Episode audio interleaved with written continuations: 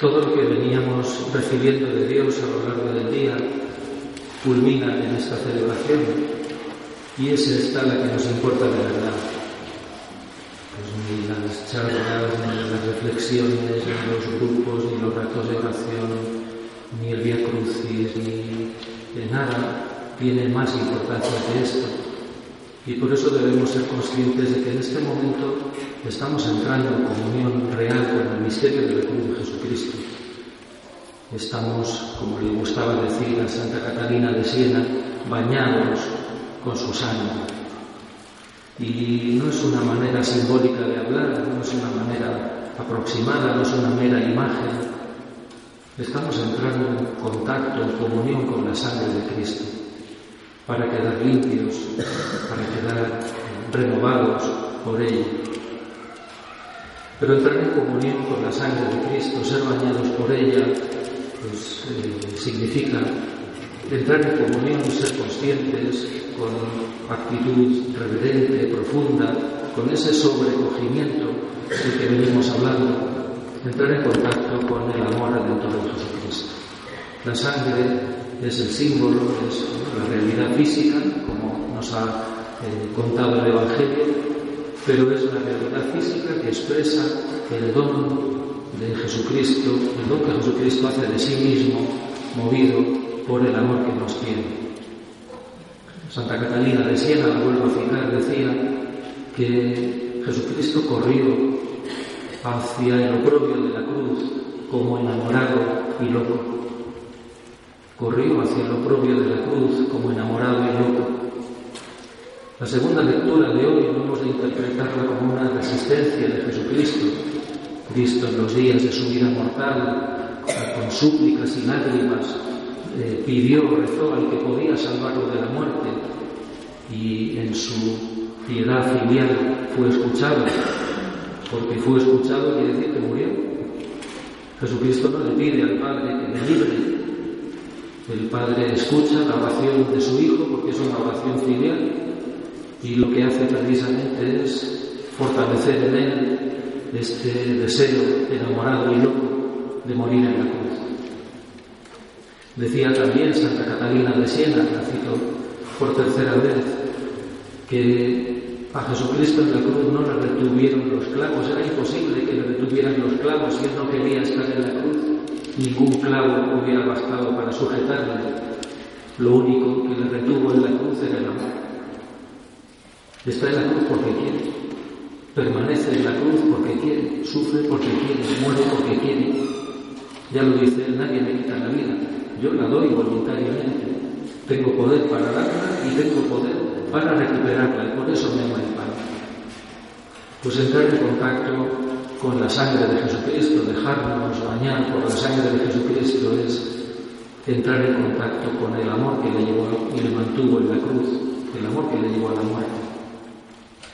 Porque el misterio es que no un hombre ha muerto por nosotros, sino que Dios, el Hijo de Dios, ha muerto por nosotros.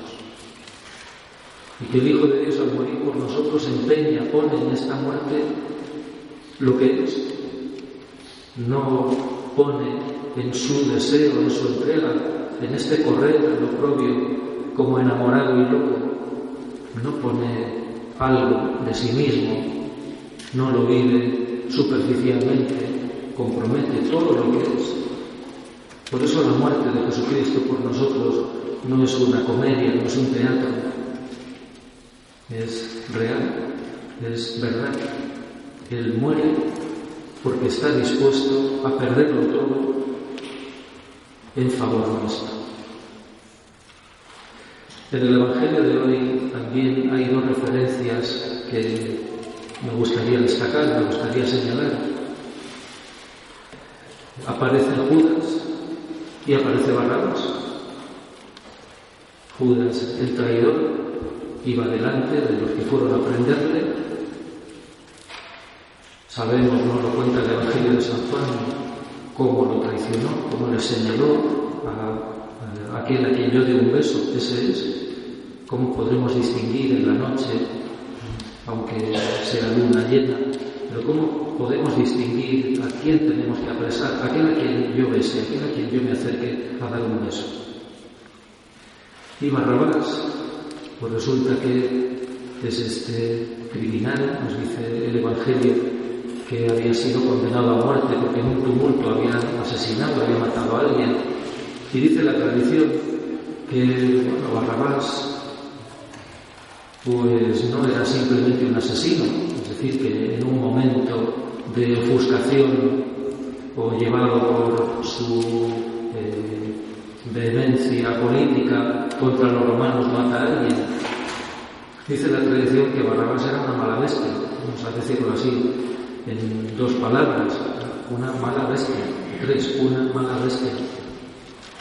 Dice la tradición que era un hombre cruel, que era un hombre sádico, que era un hombre sin entrañas, que era un hombre que eh, había sido toda su vida despreciado, excluido, y que por eso había guardado en su corazón eh, nada más que odio rencor. Y bueno, pues resulta que el hecho de que Jesucristo muera en lugar de Barrabás no es fruto de la voluntad de los judíos, por culpa de los judíos que azuzan ahí a la gente. ¿A quién queréis que libre? Dice Pilato. ¿A este? No, no, no, a Barrabás. Bueno, y por la voluntad de los judíos resulta que tiene que morir Jesucristo en lugar de Barrabás. Jesucristo muere en lugar de Barrabás porque quiere, porque le da la gana, para eh, que estén, para que tomemos eh, esta persona de Barrabás como si fuéramos nosotros. Y por eso todavía el Evangelio dice que cuando el soldado traspasó a Jesucristo el costado con la lanza, así se cumplió la escritura que dice, mirarán al que atravesaron, mirarán al que traspasaron. Hemos de mirar a Jesucristo reconociendo que le hemos traspasado a nosotros, que deberíamos estar nosotros ahí que Él está ocupando nuestro lugar, que si no somos una mala bestia como Barrabás, pues no se anda muy lejos, o que lo seríamos si Dios no hubiera tenido misericordia de nosotros. Un día San Francisco de Asís iba por un camino y se encontró de frente con un pelotón de soldados y de alguaciles que llevaban a justiciar a un criminal. Y le explican a San Francisco de Asís que este hombre le explican los, crímenes que ha hecho, las, las barrabasadas que ha hecho, pero que le van a justiciar y no se quiere arrepentir. Este hombre está obstinado, no quiere confesarse, no quiere pedir perdón de las barrabasadas que ha hecho. Entonces San Francisco de Asís delante de este hombre se echa a llorar. Y este hombre le pregunta a San Francisco, ¿por qué lloras? Y San Francisco le responde, porque si tú hubieras recibido la gracia que he recibido yo, habrías respondido a Dios mucho mejor. Y si yo hubiera estado donde tú, habría sido mucho peor que tú. Y este hombre, de esas lágrimas sinceras de San Francisco, se conmueve, se arrepiente pide perdón de sus pecados, se deja absolver, perdonar y muere en paz. Si tú hubieras recibido la gracia que he recibido yo, habrías sido mucho mejor, habrías sido mucho más fiel. Y si yo hubiera estado donde tú, habría sido mucho peor. Es lo que tenemos que pensar nosotros de Judas y de Barrabás. No somos mejores que ellos, yo no me considero mejor que Judas, me considero peor que él, porque estoy seguro de que he recibido mucha más gracia que él. Yo he celebrado misas, he comulgado un montón de veces, he rezado, sé quién es Jesucristo, he recibido eh, multitud de sacramentos a lo largo de mi vida y he sido tan infiel. Si Judas hubiera recibido la gracia que he recibido yo, estoy seguro de que habría sido mucho más fiel, habría respondido a Dios mucho mejor que yo. Si Barrabás hubiera recibido la gracia que he recibido yo, seguro, habría, sido mucho mejor. Y si nosotros hubiéramos estado de ellos, seguro, hablo por mí, habría sido mucho Esto es lo que Jesucristo nos revela, que Él ha ocupado nuestro lugar para que nosotros no tengamos por qué eh, serle infieles, para que nosotros no tengamos por qué olvidarnos de Él, para que nosotros no tengamos por qué vivir esclavos del mal, para que nosotros no tengamos por qué perdernos, apartarnos de Él nunca, porque Él ha ocupado nuestro lugar. Y por último, Jesucristo en la cruz, muriendo por nosotros, nos comunica su misma vida. Dicen los que estudian la palabra de Dios y los que entienden de los eh, griegos y, sus tratos para menos, que la expresión que utiliza el Evangelio de San Juan, la expresión que utiliza San Juan para eh, mencionar la muerte de Jesucristo, la que hemos eh, leído o escuchado hoy, entregó el Espíritu, que no era la expresión normal para hablar de la muerte, para decir que alguien había muerto. Hoy nosotros sí, cuando decimos que alguien ha muerto, podemos decir expiró, ha expirado. Pero antes entregó el Espíritu, entregar el Espíritu no era la manera normal de decir que alguien había muerto.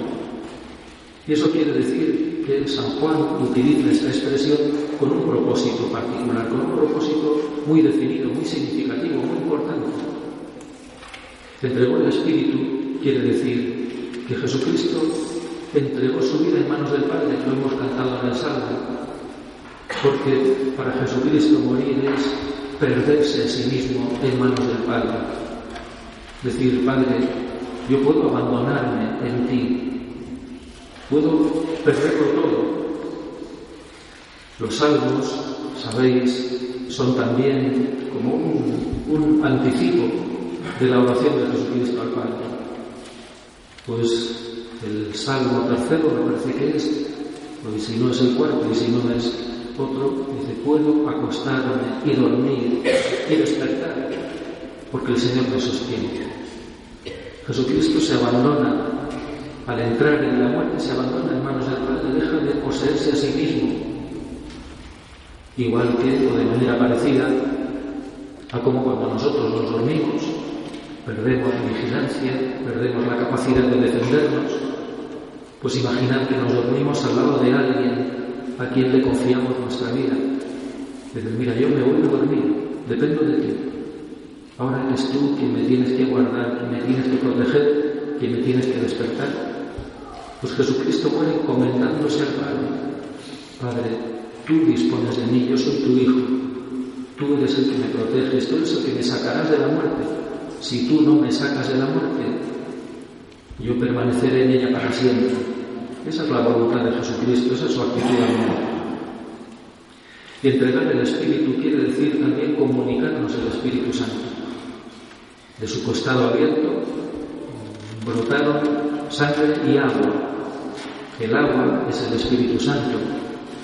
Cuando Jesucristo, el día más solemne de las fiestas, en pie en medio del templo, gritó, el que tenga sed, que, venga a mí y beba. De su interior brotarán, manarán torrentes de agua viva. Dice también San Juan, esto lo decía refiriéndose al Espíritu que habían de recibir los que creyeran en él. Pues ahora, del interior de Jesucristo abierto en la cruz, brota el agua viva que es el Espíritu Santo. Vivimos porque Jesucristo ha muerto. Podemos estar vivos y no solo a la vida sobrenatural, a la vida de la gracia. Existimos porque Jesucristo ha muerto, si no, no existiríamos. Porque Jesucristo quiso dar la vida por nosotros, por eso existimos. Y sobre todo existimos para siempre. Y existimos para participar de la vida que Jesucristo nos comunica con su muerte. Vivimos gracias a que Jesucristo ha muerto por nosotros. Si no, no seríamos nada, no tendríamos nada ni siquiera existiríamos, ni participaríamos en la vida divina. La muerte de Cristo es el sentido de todo, el centro de todo, la expresión suprema de la donación de sí mismo que Él nos hace porque nos ama como el Padre le ama a Él, porque quiere compartir desde toda la eternidad lo que Él recibe del Padre, no lo quiere para sí mismo, sino que desea compartirlo con nosotros. Y por eso, para compartirlo con nosotros, para poder dárnoslo por medio de su sacrificio, corrió a lo propio de la cruz como enamorado y loco. Y no le retuvieron en la cruz los clavos, no había clavo capaz de retenerle, solo el amor le retuvo en la cruz, solo el amor le movió a dar la vida, a ocupar nuestro lugar, como ocupó el lugar de Barrabás, para que nosotros vivamos porque él ama.